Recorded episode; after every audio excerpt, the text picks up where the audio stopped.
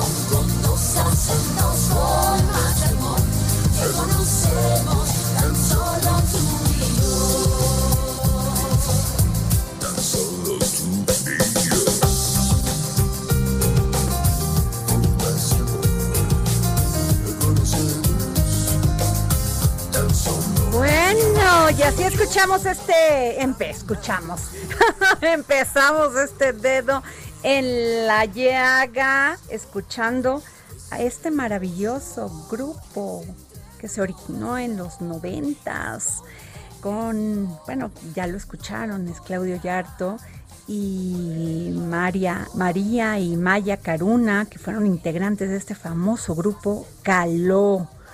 Y bueno, ¿qué les puedo decir? Esto estamos escuchando un concierto que se dio porque se juntaron pues todos los artistas que cantaban pop en los 90 como Mercurio, Caballins, OV7, o sea, todos los de mi generación. ¿Qué tal, Denise? Tú estabas chiquita, Yo estaba chiquita. pero ya te gustaba, ¿no? Hay muchos que me gustan. Ah, bueno, entonces, pues así es, y estamos recordándolo hoy porque el primer disco que lanzó este grupo Caló, que se llamó Lengua de Hoy, alcanzó ventas, fíjese nada más cuando se vendían los discos, 690 mil copias, que era un titipuchal.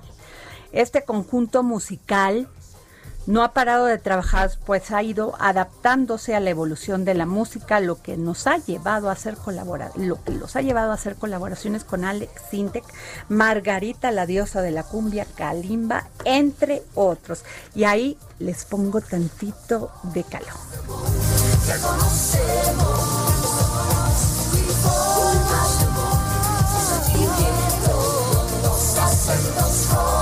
Bueno, y ahora nos vamos para poner el dedo en la llaga con Denise Cuadra. Adri, ¿cómo estás? Muy buenas tardes. Una excelente tarde a todo tu auditorio. La construcción de una fábrica de cianuro de la empresa química estadounidense de Chemours Company en la comunidad de Dinamita en Gómez Palacio, Durango, ha generado divisiones entre los pobladores de la zona debido a que la instalación de la planta significaría la producción de 65 mil toneladas de cianuro al año, lo cual afirma el Frente Unido de Pueblos de la Laguna en defensa de la vida y el territorio y la Red Mexicana de Afectados por la Minería produciría grandes daños a la salud humana, a los ecosistemas y al medio ambiente. Además de que indican el uso de cianuro terminaría contaminando los mantos acuíferos y los pozos de las comunidades cercanas en donde hay minería. Por su parte, la Sala Superior del Tribunal Federal de Justicia Administrativa declaró nula la autorización de la manifestación de impacto ambiental que la Secretaría de Medio Ambiente y Recursos Naturales otorgó en 2018 a la empresa para su instalación y la producción de cianuro de sodio. Al respecto, en entrevista, Gustavo Lozano de la Red Mexicana de Afectados por la Minería consideró la sentencia como un gran triunfo para las comunidades. Asimismo, señaló que el gobierno de Durango es el único que hasta el momento mantiene su apoyo a la empresa Chemors y destaca que ésta le ha mentido no. Y destaca que esta, sí, perdón, y destaca que esta no solo le ha mentido a la gente, sino también a las autoridades al indicar que la Semarnat no, eh, que no existen comunidades que podrían resultar afectadas, siendo que sí las hay. Además de que garantiza que no habrá ningún accidente y el martes entregaron una de las eh, entregaron informes acerca de que una de las plantas de la empresa en Estados Unidos sufrió una explosión. Vamos a escuchar lo que nos comentó. Desafortunadamente, el gobierno de Durango está decididamente apoyando a la empresa Chemus para que se mantenga. Hay que decir una cosa, los gobiernos estatales, en el caso de la minería o en el caso concreto de la empresa Chemus, no niegan ni conceden ningún tipo de autorizaciones. Todas las autorizaciones son o municipales o federales. En el caso concreto, el gobierno del estado, sin embargo, se ha comportado, digamos, como un promotor de la empresa. Ellos, desde el inicio de, de este conflicto, han insistido en la necesidad de que la gente tenga empleos y para eso invitan ese tipo de inversiones. Por su parte, la gente dice, no nos mandes inversiones de muerte, mándanos inversiones de vida. Eso es lo que está diciendo la gente en el territorio en el que se quiere instalar la empresa Chimus. De manera ostensible, al día de hoy, probablemente eh, el gobierno del estado de Durango sea el único aliado que públicamente mantiene su apoyo hacia la empresa. Y el caso es que la empresa, para obtener su autorización en materia de impacto ambiental ante la Semarnat, le mintió a la autoridad. Ponía yo como ejemplo el que la empresa en su manifestación de impacto ambiental le anuncia a la Semarnat que en un radio de 5 kilómetros a partir del polígono donde pretende construir su fábrica de cianuro, no existen comunidades que pudieran resultar afectadas. La realidad es que en ese radio de 5 kilómetros existen 12 comunidades que la empresa borró, literalmente se lo estoy diciendo así, ¿eh? borró del mapa que le presentó a la Semarnat para obtener la autorización. Por otro lado, Ajá. la empresa ha señalado insistentemente que es una empresa de clase mundial, que garantiza que no habrá ningún accidente. Y ayer que estábamos en la rueda de prensa nos llevamos la, la sorpresa de que una de sus plantas químicas en Estados Unidos sufrió una explosión. La empresa, la empresa le ha mentido sistemáticamente a la gente y le ha mentido sistemáticamente al gobierno. Por su parte, entrevistamos a Gustavo Kensley, secretario de Desarrollo Económico del gobierno de Durango, quien admite que el gobierno apoya la construcción de esta empresa, pues asegura que está muy bien preparada y sabrá cumplir con las estrategias, con las estrictas medidas de seguridad. Además de que, eh, de concretarse el proyecto, abrirán 350 empleos, el 90% ingenieros de carrera, todos laguneros, además de que, de que han tomado a empresas locales para la construcción, lo que implica más de mil personas que indirectamente trabajan en ello. Vamos a escucharlo. No nada más el gobierno del, del estado está apoyando a esta empresa, también muchas cámaras nacionales e internacionales. Es importante decir que es un proyecto de una compañía americana que tiene plantas en 17 países del mundo. En varios de ellos produce el cianuro de sodio y déjame platicarte, el cianuro de sodio es un producto muy necesario para la minería, para en el tema de la plata y el oro, que es, es parte de lo que divide la roca de la plata y el oro. Y es un producto que se ha estado usando en el territorio mexicano por años y años y años. Este, la diferencia es que lo hemos importado todo en el 100% de una planta de Estados Unidos. eh, no quiere decir que no estamos usando este producto. El producto obviamente se utiliza en lugares este, importantes dentro de las minas, donde, donde son lugares controlados, pero el cianuro de sodio, nomás para darles una, una idea a ti y a tu auditorio, es, es un, como un carbón, es, es- lo puedes tener en la mano, eh, no te causa ningún problema, este, y así es como se fabrica, a base de, de gas natural. Hemos tenido varias pláticas con el gobierno federal donde ellos nos dicen que tienen la información del proyecto, nunca se han pronunciado en contra del, proyecto. Bueno, pues es un tema que sin duda pues van a tener que resolver no solamente ah, los dos tienen razón. Por otro lado, la industria minera pues es una industria que deja trabajos y deja pues es parte del desarrollo económico. Pero, pero por el otro lado, pues también están estos pobladores en esta comunidad ¿no? Que están viéndose afectados. Habría que haber todo un estudio de impacto medioambiental y que lo pudieran decir, Denis, porque pues entiendo, entiendo que los dos lados hay razón. Pero bueno, nos vamos a un tema que es muy importante. Yo sí les quiero decir, miren, está aumentando pues los contagios de COVID. Y lo que más preocupa es que se están saturando los hospitales. Entonces, hay un mensaje de la jefa de gobierno, Claudia Sheinbaum, diciendo, por favor, cuídense si no tienen que salir, no salgan, eh, respeten la sana distancia, que yo creo que es lo más importante. Eh, lávense las manos, esténse constantemente pues poniendo gelecito o lo que tengan a la mano, si no tienen gel, ahí está el jabón. Lo que es muy importante es que cada quien que somos adultos tomemos y asumamos nuestra responsabilidad en esta pandemia. Creo que los niños pues ahí sí pues tiene a sus padres, tienen a su a quien a quien son responsables de ellos y pues decidirán sobre ellos, pero los que sí tenemos edad para decidir, yo creo que tenemos que reflexionar. Lo que sí está preocupando es que si no, si los hospitales se saturan, muchas personas no tienen para pagar un hospital privado. Piensen en eso. ¿Y qué va a pasar? Entonces yo les hago esta reflexión desde el corazón porque de nuestra, de nuestra parte depende tener esa responsabilidad ante esta pandemia. Bueno, y nos vamos con un tema muy importante. Gracias, Denise. Perdón que tosa porque aquí pusieron un gelecito que nos pica en la garganta. Y fíjense que la Secretaría de Seguridad Ciudadana informó que el operativo Conduce sin alcohol estará vigente desde el día de hoy, escúchenme bien, ¿eh? desde el día de hoy hasta el 6 de enero y contará con una nueva tecnología para mantener las medidas de salud ante la pandemia. La Secretaría de Salud de Seguridad Ciudadana dijo este año que se realizaron ajustes y mejoras al protocolo como en la forma de detección para la entrevista previa para mantener la sana distancia en todo momento, aunado al uso de cubrebocas y gel antibacterial de todo el personal. Este paso tendrá apoyo de nueva tecnología que se aplicará por primera vez en el país. Se trata de un dispositivo llamado Alcostop, el cual detecta la presencia de alcohol en el ambiente. Y es por eso que le pedimos al licenciado Juan Manuel Ríos Navarrete, subdirector del programa Conduce sin alcohol, que nos pudiera tomar esta llamada para el dedo en la llaga. Muy buenas tardes, licenciado.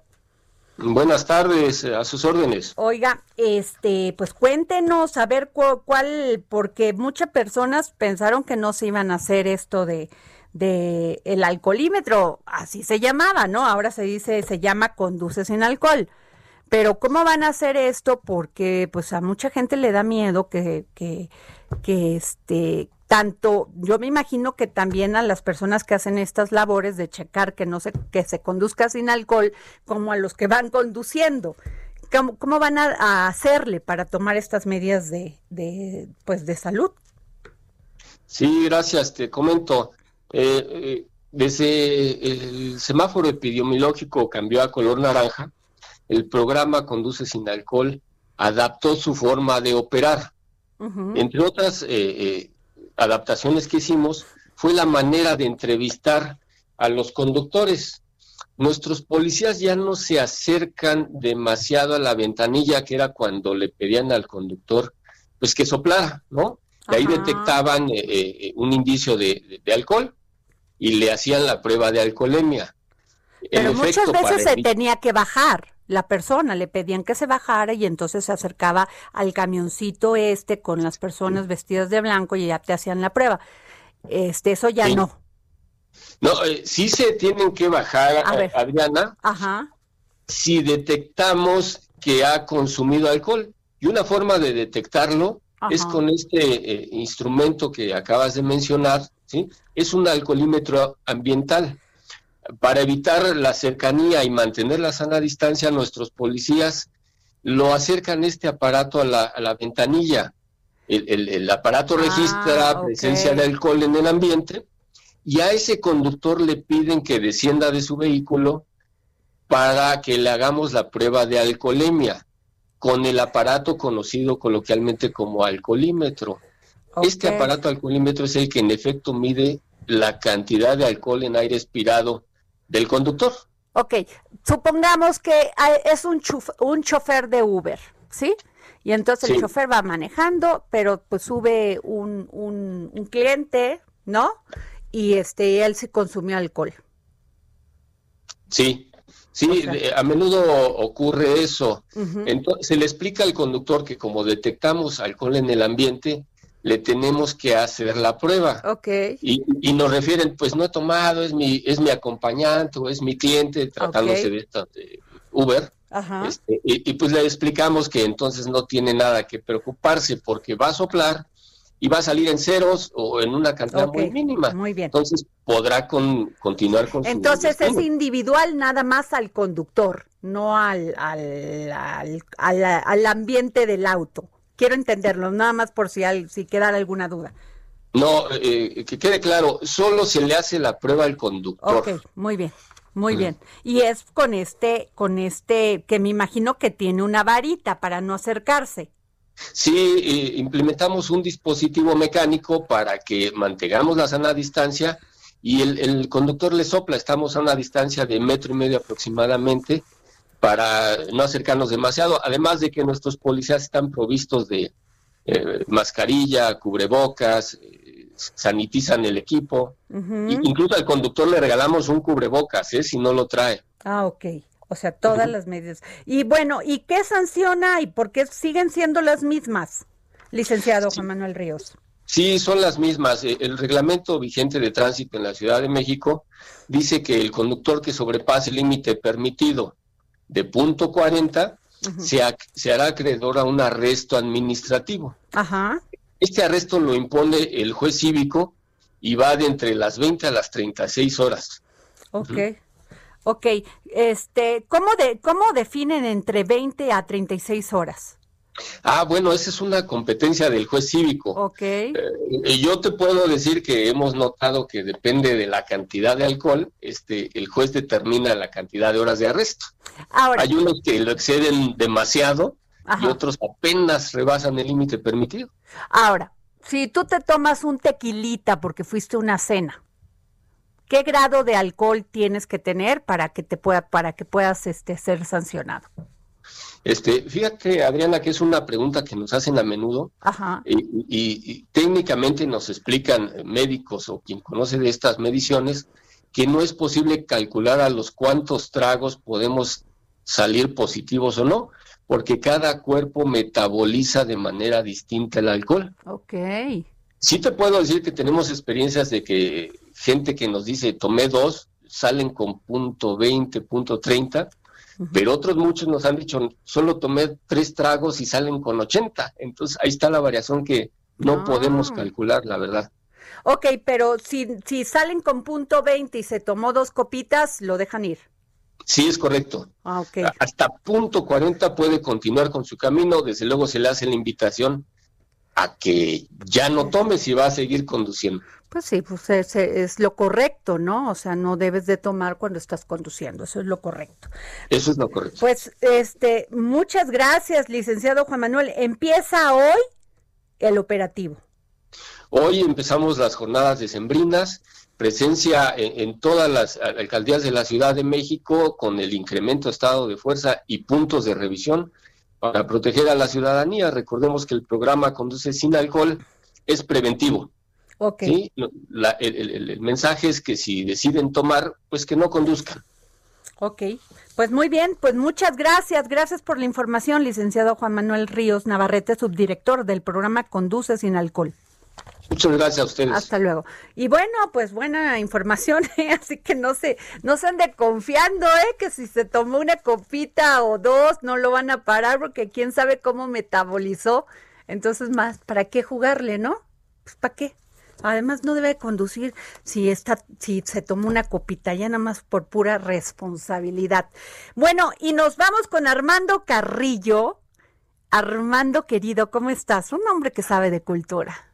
Muchísimas gracias, Elena. Muy, muy contento de, de saludarte y a tu auditorio un saludo muy cariñoso. A ver, cuéntanos, ¿de qué vamos a hablar hoy? Fíjate que con esto de que ya nos acercamos a pasos muy veloces al fin de año, Ajá. yo quisiera hacer algunas reflexiones respecto a eh, esas formas de entretenimiento que hemos tenido que adoptar, tanto por la modernidad como por la pandemia. Y me refiero, por supuesto, eh, en esto del entretenimiento a las series, a las series televisivas que han eh, resultado ser un fenómeno de, de la vida moderna y de la cultura moderna, en donde incluso te puedo decir, Ana, que estas series están desplazando no solo porque hay cines cerrados y por todo esto, sino que están desplazando en las cuestiones económico y pues también allá hay política en, en, en, eh, este lugar conocido como la meca del cine Hollywood. Fíjate que, en mi opinión, no sé si, si todos coincidan conmigo, pero las series eh, que están transmitiéndose por las plataformas que, se han puesto de moda, pues eh, hay algunas, y en particular yo me quisiera referir a una de ellas, de una calidad extraordinaria, no solo en su realización, su manufactura, su producción, sus actuaciones, su fotografía sobre todo, que es de altísimo nivel, que podría pensarse que es una película de larga duración, y me refiero a The Crown, que Ajá. va, va ya en su cuarta temporada. Especialmente esta cuarta temporada Ajá. ha resultado ser de gran éxito a nivel mundial, en México desde luego, pero a nivel mundial. Creo Oye, esta- pero tú eres de los que dicen pobre Carlos, ah no, pobre Diana, mugre Carlos.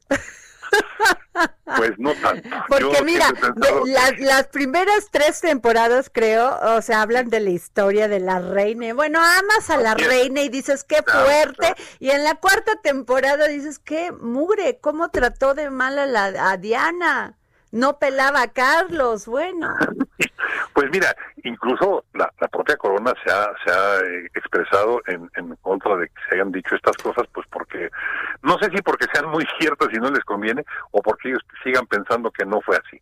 Pero bueno, el caso es que esta serie en particular, creo yo que ha roto con todo lo que habíamos visto anteriormente en serie. Y mira que hemos visto series de muy alto nivel, muchas de ellas, pero esta en particular a mí me, llena los ojos de una manera como creo que a todo el, el auditorio en el mundo.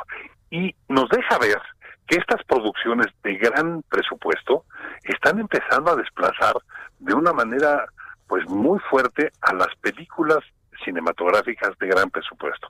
Y me voy a referir a una en particular que se estrenó a finales del 2019, El Irlandés, Ajá. una película de las que ya no se producen en Hollywood. Esta película se produjo en buena medida eh, gracias al presupuesto que se pudo conseguir, eh, presupuesto que estamos hablando de por ahí de los 100 millones de dólares. Eso, es- eso ya es algo que no que no se ve más que en series. El, el cine hollywoodense ya no produce así. Y sin embargo, esta película se pudo producir en buena medida gracias al empuje de un eh, productor mexicano que convenció a, a, a- Martin Scorsese y consiguió los dineros. Y, e- e- es, increíble eh, que Gastón Pavlovich, que es a quien me refiero, que pu- pudiera haber conseguido esto, lo consiguió y lo consiguió gracias a que una de las plataformas le dio el dinero que faltaba, que era como el 40% del presupuesto, para que se produjera. Se produce la película, se estrena la película, se nomina por parte de la Academia de Hollywood a ocho, a ocho posibles estatuillas del Oscar, y ¿sabes cuántas ganó? Ninguna. Ese fue el gran eh, castigo que le dieron al irlandés por andar siguiendo a vender con plataformas. ¿Qué eh, tal? ¿Qué tal? Allá Pues- en todos lados se cuece nada. En Entonces, todos eso- lados se cuece nada más. Este, efectivamente, querido Armando. Oye, Armando, pues ya tenemos este menos de ¿cuánto? 40 segundos, lo que quieras comentarnos. Mira, Para no irnos a un te digo que, bueno, es un fenómeno que estamos viendo, que estamos observando, que las series están empezando a desarrollar, a desplazar las películas. Algo más que me gustaría sugerirles para este fin de año es que no dejen no, no dejen de ver y no dejen de meterse, por favor, a la, a la página del Colegio Nacional.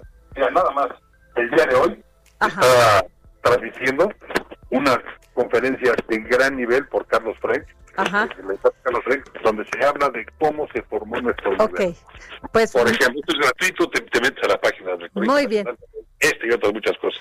gracias, Y querido no dejen- A ver, dime, dime no rápido porque ya nos plagio, no vamos. dejen de leer el plagio. Ok, gracias, querido Armando. Nos vamos a un corte y regresamos aquí al dedo en la llaga. Yo si amo una mujer, la quiero retener en mi prisión de celos. Yo Sigue a Adriana Delgado en su cuenta de Twitter. Arroba Adri Delgado Ruiz. Además, te invitamos a enviar tus opiniones y comentarios en texto o por mensaje de audio a través de WhatsApp al 55 2544 3334. Y si quieres escuchar El Dedo en la Llaga de El Heraldo Radio, en cualquier momento y donde quiera que te encuentres, descarga el podcast disponible en Spotify y iTunes. Heraldo Radio. La HCL se comparte, se ve y ahora también se escucha.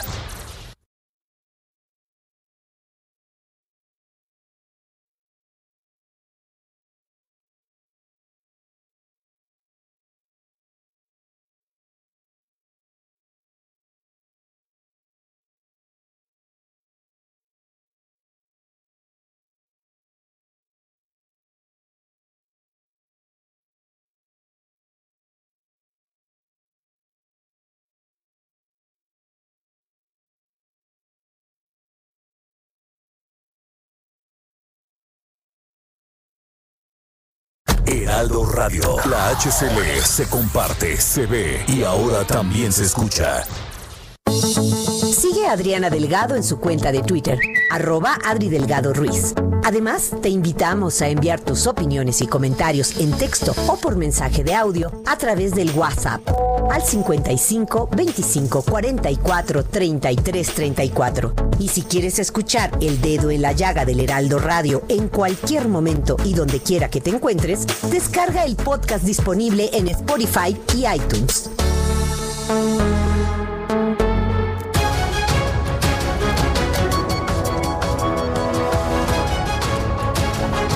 Les puedo decir? Demasiado amor. Lo más, más importante que aprendí fue que el pan de centeno sirve para desatar el corazón y que quepa la dicha y, las y que las palpitaciones de felicidad se detienen con Artemisa.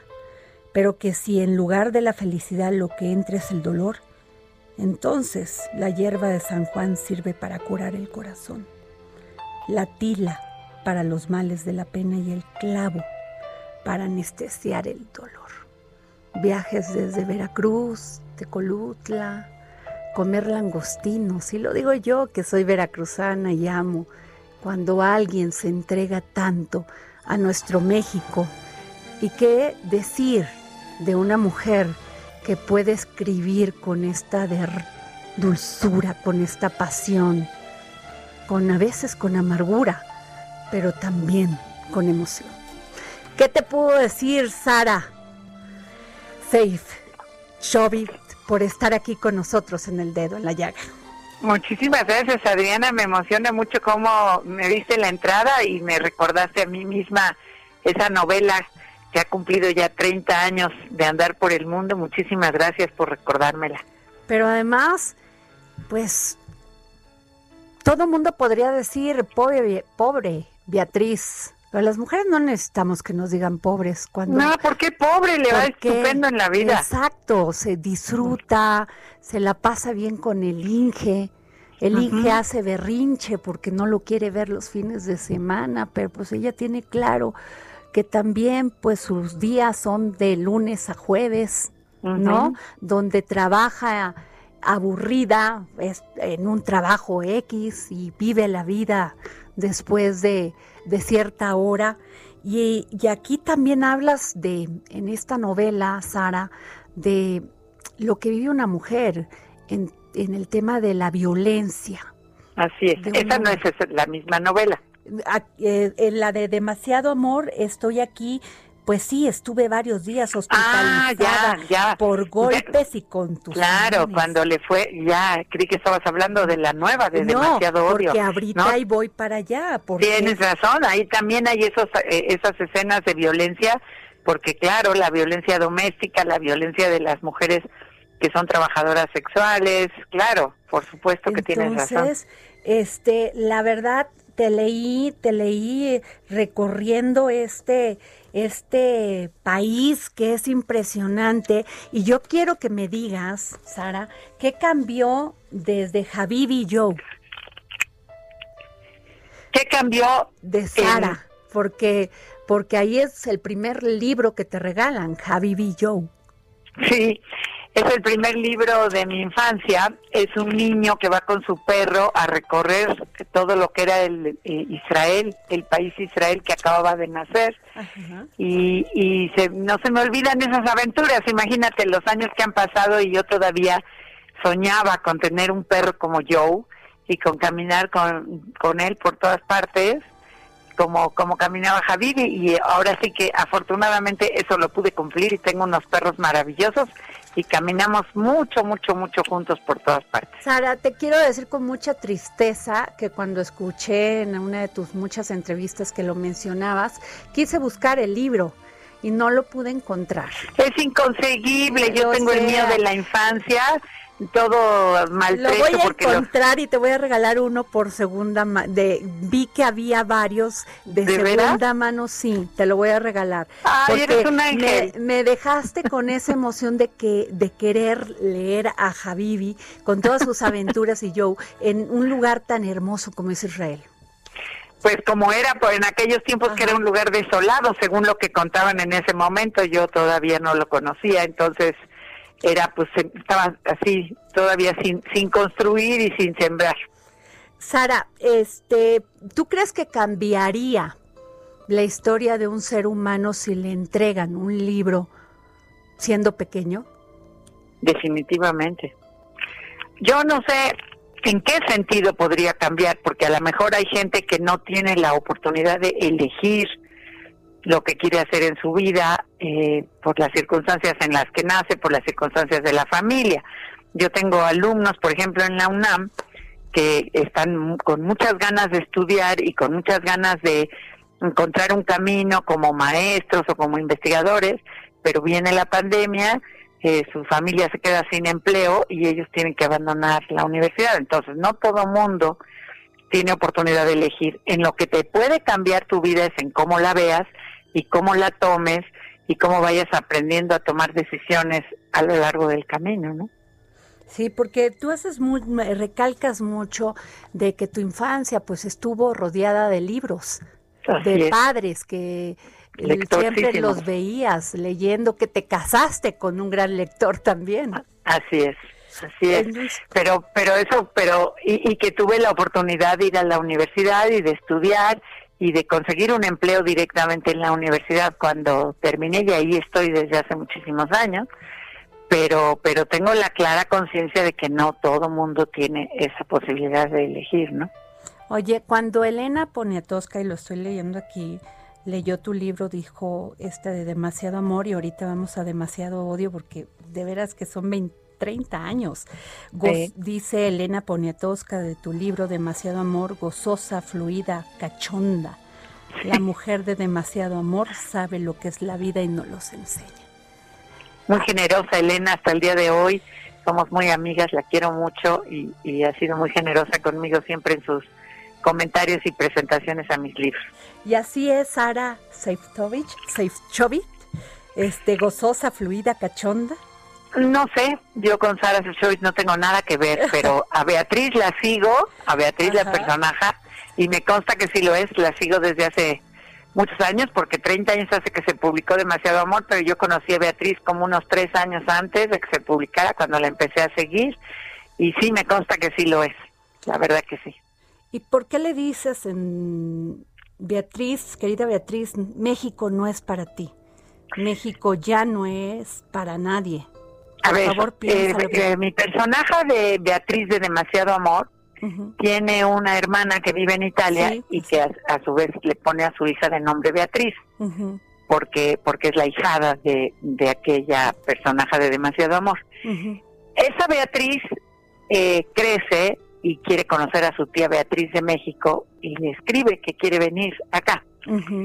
Esa es, digamos que esa carta, esa visita a México es la única relación que hay eh, como puente entre las dos novelas Demasiado Amor de 1990 y Demasiado Odio de 2020, que son 30 años, pero en la realidad en la en la ficción son 25. Entonces esa Beatriz viene a México a conocer a su madrina y se quiere quedar a vivir aquí. Y, le di- y, y entonces Beatriz, la personaje, le dice que ya México no es para ella, porque lo que todos sabemos en lo que se ha convertido México en estos pues en estos últimos 25, 30 años, ¿no? Lo dices con nostalgia, Sara. No, para nada, no tengo ninguna nostalgia del pasado, tengo una tristeza enorme por el país que estamos viviendo. Ninguna nostalgia del pasado, no soy de las que piensan que el pasado fue mejor, ni soy de las que fantasean con que el futuro va a ser divino, no. Soy las que están en el presente y que es lo que más le admiré a Beatriz y desde ella de quien aprendí que hay que vivir en el presente. Lo digo con tristeza, lo digo con la enorme tristeza por México y por todo el mundo, porque es en demasiado odio, que es la novela que salió este año y que me publicó Editorial Océano, Ujú. editorial a la que quiero mucho, todo el país el que recorren y los siete otros países del mundo que recorre la personaje Beatriz con su nuevo amor son eh, son de situaciones muy tristes entonces eso es lo que tengo tristeza no tengo nostalgia Sara, eh, recorriste por lo que leemos en Demasiado Amor y lo que me estás diciendo de Demasiado Odio, estas dos novelas impresionantes tuyas, eh, México, y lo, y lo describes de una manera como cuando llegas a un lugar y, y quieres oler, quieres oír y quieres que todo se quede impregnado no en tu mente, en tu corazón. Claro. A mí lo que me más me, impre- me ha impresionado de seguir a Beatriz en sus viajes es que gracias a ella conocí el país. Demasiado amor, de hecho, empieza diciendo, por tu culpa, por tu culpa, por tu grandísima culpa. No solo conoció el país, sino que se enamoró de él, de sus artesanías, de sus comidas, de sus monumentos, de sus montañas, de sus ríos, de sus mares. Este, gracias al, al personaje al que ama y que la llevó por todas partes. En demasiado odio, gracias al, al- bueno, primero por accidente y después gracias al amor que tiene en ese momento, el amor con un muchacho más joven con el que es eh, eh, la historia que, que está en demasiado odio, conoce ya no solamente todo en lo que se ha convertido México, sino también otros siete países, otras siete ciudades del mundo que, que yo no conozco, pero que yendo atrás de Beatriz me he quedado enamorada de, de la Catedral de Notre Dame y del Puente de Londres y de la- las mezquitas de Estambul y de lugares preciosísimos en España y en Roma y, y en Japón, en Tokio y en Marruecos. Entonces, por eso te digo que la amo a Beatriz, que me es tan entrañable, porque me ha enseñado a ver la vida de una manera y a conocer lugares absolutamente increíbles. ¿no? Pero fíjate, todo el mundo pensaría que Beatriz, en demasiado amor, es una mujer que, que pues ignorante, o sea, tiene un, un, un- un, este un trabajo X en la mañana, así lo describe ella, ¿no? Este en la en la noche pues da rienda a sus pasiones y a un tema que incluso a veces le gusta, le gusta porque descubre sentimientos, pasiones este al descubrir a alguien más, ¿no? Y, y por el otro lado me llama la atención cuando dice, pero nada como aquella vez cuando acompañamos a los huicholes a comer el peyote en el cerro de Sagrado, del, quema, del Sagrado del Quemado, y como aquella vez cuando fuimos a comer hongos con la vieja María Sabina en Oaxaca, que rezaba todo el tiempo sin parar. Soy una mujer que llora, habla, da vida, golpea. Soy una mujer espíritu que grita. Soy Jesucristo, Jesucristo, San Pedro, un santo, una santa. Soy una mujer de aire, de luz pura, muñeca, reloj, pájaro. Soy la mujer de Jesús. Beatriz no es una mujer ignorante.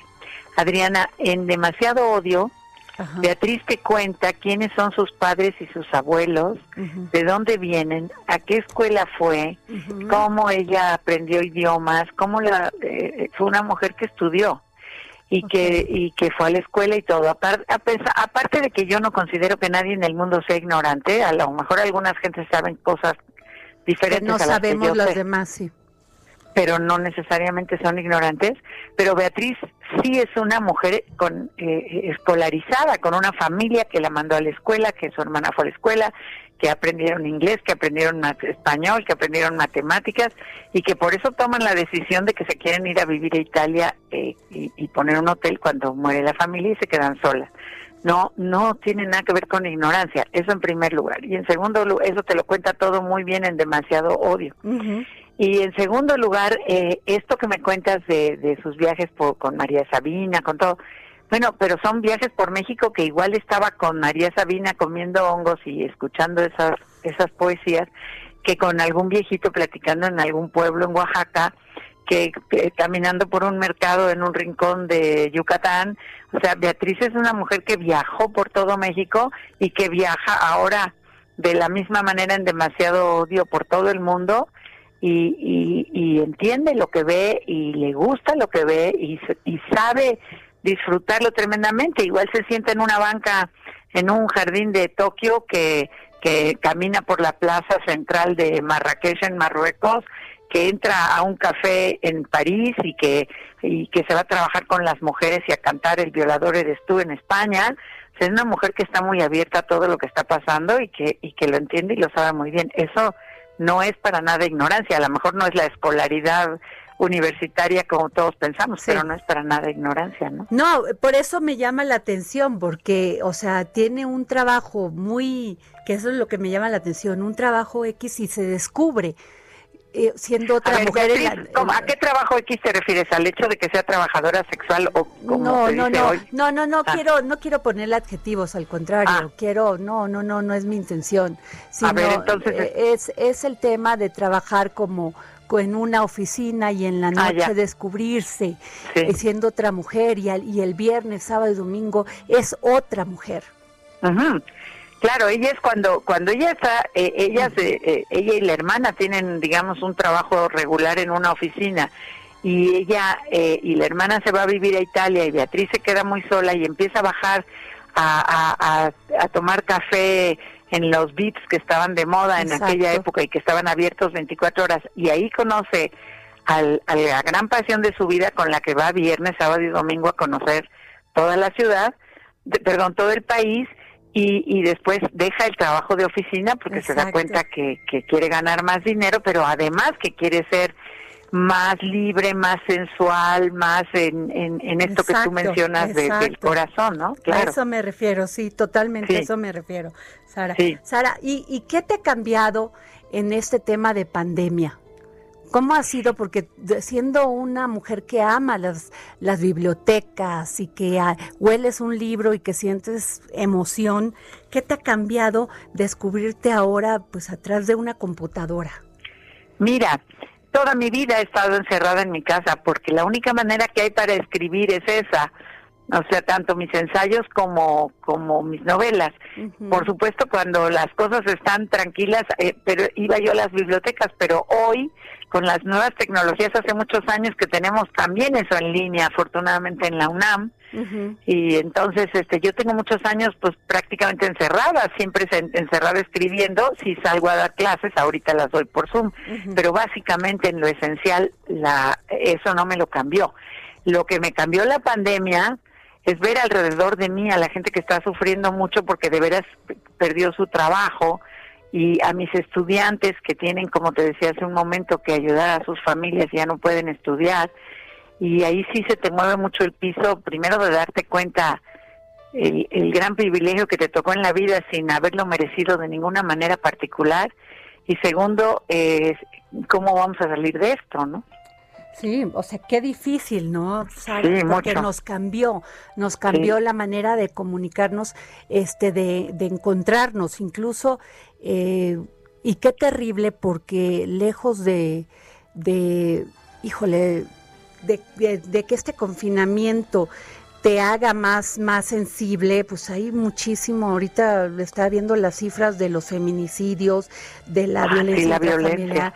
Qué terrible que sigamos. Pues es que ese es justamente sin haberlo pensado, porque cuando yo entregué demasiado odio a la, a la editorial, esto fue en enero de este año, no veíamos para nada venir lo que venía. Sí, por ahí alguien hablaba del virusito chino, pero no le, no le dimos, digamos, la importancia que tuvo. Y entonces, eh, este libro, Demasiado Odio, que te demuestra la violencia en la que se ha convertido eh, la vida cotidiana, eh, de repente resulta premonitorio porque pues dos meses después de eso todo el mundo nos tenemos que encerrar y en efecto empieza una violencia doméstica que es un- un- una manera de, de funcionar cuando las familias pues no tienen recursos o están en sitios muy apretados y todo el mundo tiene que trabajar o estudiar en el mismo lugar y la cosa se vuelve mucho muy terrible, ¿no? Yo no, evidentemente yo no pensé en eso, no lo imaginaba y, sin querer demasiado odio resultó premonitorio a muchas de esas situaciones, a las a situaciones de los migrantes, lo que están viviendo en México y en otros países.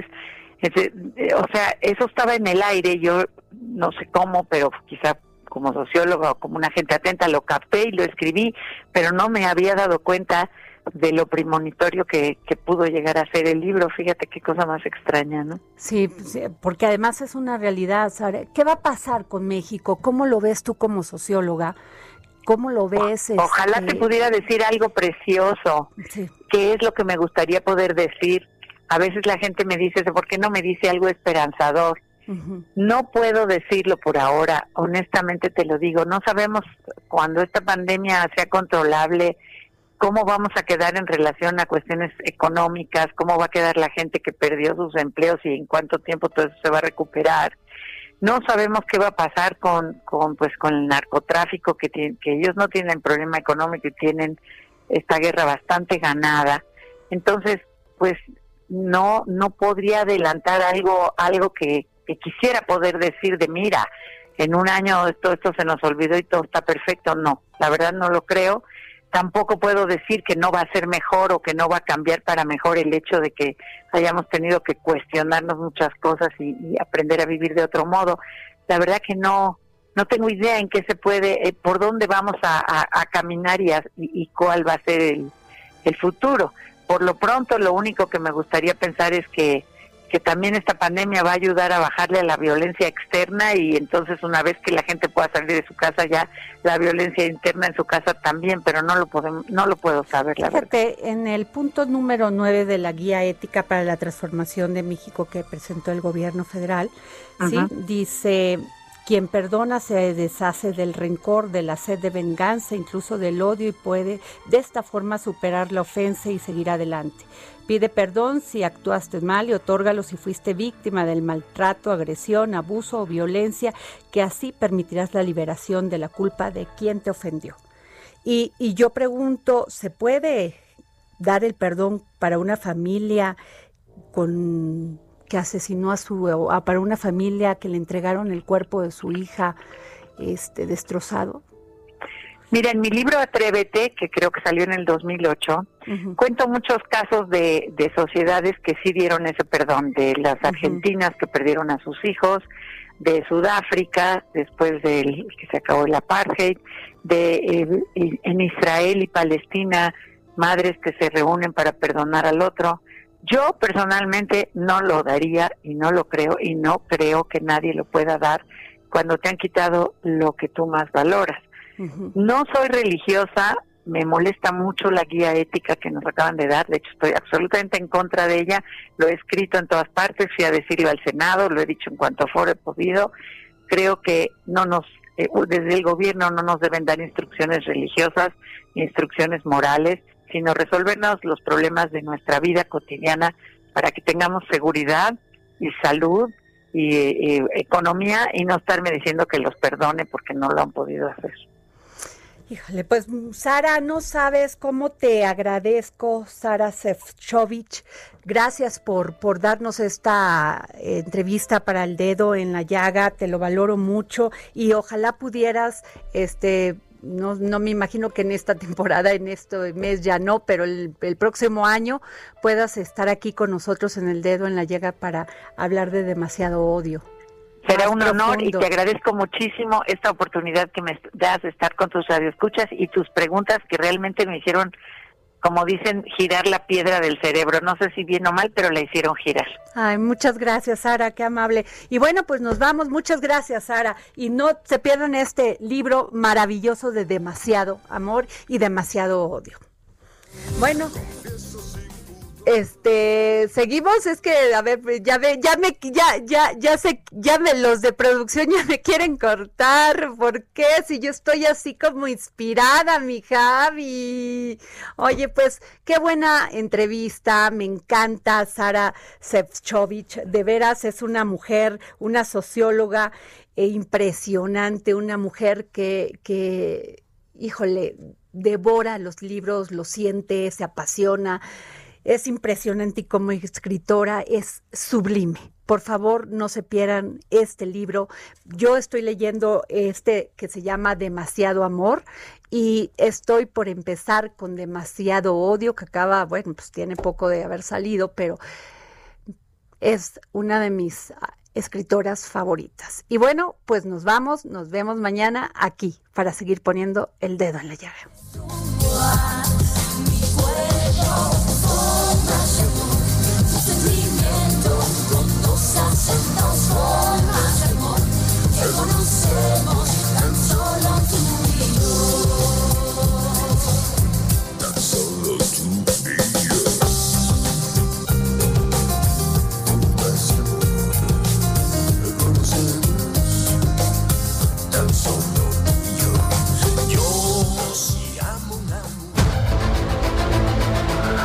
Heraldo Radio presentó El Dedo en la Llaga con Adriana Delgado.